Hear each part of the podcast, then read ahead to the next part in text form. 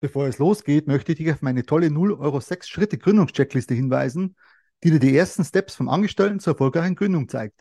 Den Link dazu findest du in den Show Notes der einzelnen Podcast-Folgen. Einfach downloaden und sofort loslegen. Hallo und herzlich willkommen zu diesem YouTube-Video und wer den Podcast hört, zu dieser Podcast-Folge. Mein Name ist Emil und heute werde ich euch etwas, ja, ein bisschen was über Distanzzonen erzählen. Schauen wir uns das doch gleich mal an. Ja, heute geht es um das Thema, wo ist deine persönliche Distanzzone? Welche vier Distanzzonen werden überhaupt unterschieden? Schauen wir uns das doch mal an. Zum einen die intime Distanzzone, zum zweiten die persönliche Distanzzone, die soziale Distanzzone und die öffentliche Distanzzone. Schauen wir uns doch mal die intime Distanzzone näher an. Warum geht es da überhaupt? Was ist die intime Distanzzone überhaupt? In dieser Zone, die geht äh, bis 60 Zentimeter, also circa halbe Armlänge, lassen wir nur sehr, sehr vertraute Menschen rein, zum Beispiel Freund, die Freundin, Eltern, Freunde allgemein, Oma, Opa, Verwandte, da lassen wir, äh, äh diese lassen wir da rein. Und sollte jemand, den wir nicht kennen, diese intime äh, Zone verletzen, in die, in die eindringen, uns praktisch zu nahe kommen, wirkt dies ja praktisch eher als aufdringlich oder äh, auch als bedrohlich.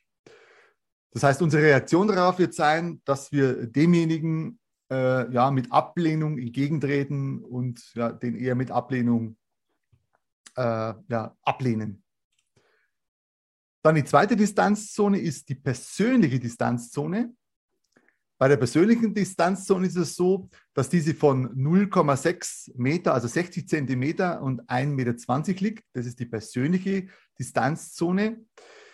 Äh, diese ist eher für Arbeitskollegen praktisch reserviert, für Arbeitskollegen und Bekannte. In dieser Zone äh, ja, äh, ist es so, dass bei der Begrüßung die Zone äh, kurzzeitig unterschritten wird, aber das tolerieren wir, weil eben diese nur kurz unterschritten wird. Kommen wir zur dritten Distanzzone. Das ist die soziale Distanzzone.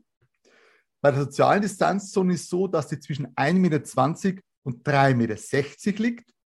Das ist praktisch der, bezeichnet man praktisch als normalen Abstand. Und dort finden eher praktisch allgemeine Kontakte statt, wie zum Beispiel äh, ja, äh, Abstand zu anderen wartenden Menschen, am Bus, auf die U-Bahn, auf, auf die Bahn allgemein. Dies findet also in dieser Distanzzone statt. Das bezeichnet die Distanzzone, äh, die soziale Distanzzone. Schauen wir uns die vierte noch an. Die vierte ist die sogenannte öffentliche Distanzzone. Worum geht es bei der?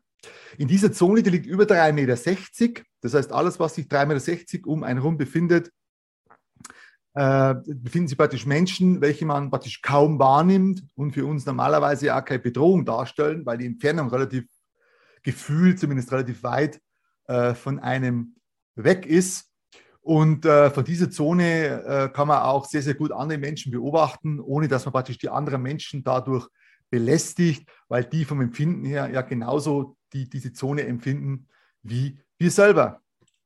Ja, ich hoffe, euch mit diesem kurzen Video oder mit dieser kurzen Podcast-Folge weitergeholfen zu haben. Ich denke, es war sehr interessant und man kann einen Mehrwert daraus ziehen. Und damit ihr keine Folgen mehr verpasst, abonniert doch meinen YouTube-Kanal oder meinen Podcast. Ich wünsche euch noch einen tollen Tag und passt auf euch auf. Tschüss. Ich möchte noch auf meine tolle 0 Euro 6 Schritte Gründungscheckliste hinweisen, die dir die ersten Steps vom Angestellten zur erfolgreichen Gründung zeigt. Den Link dazu findest du in den Show Notes der einzelnen Podcast-Folgen. Einfach downloaden und sofort starten.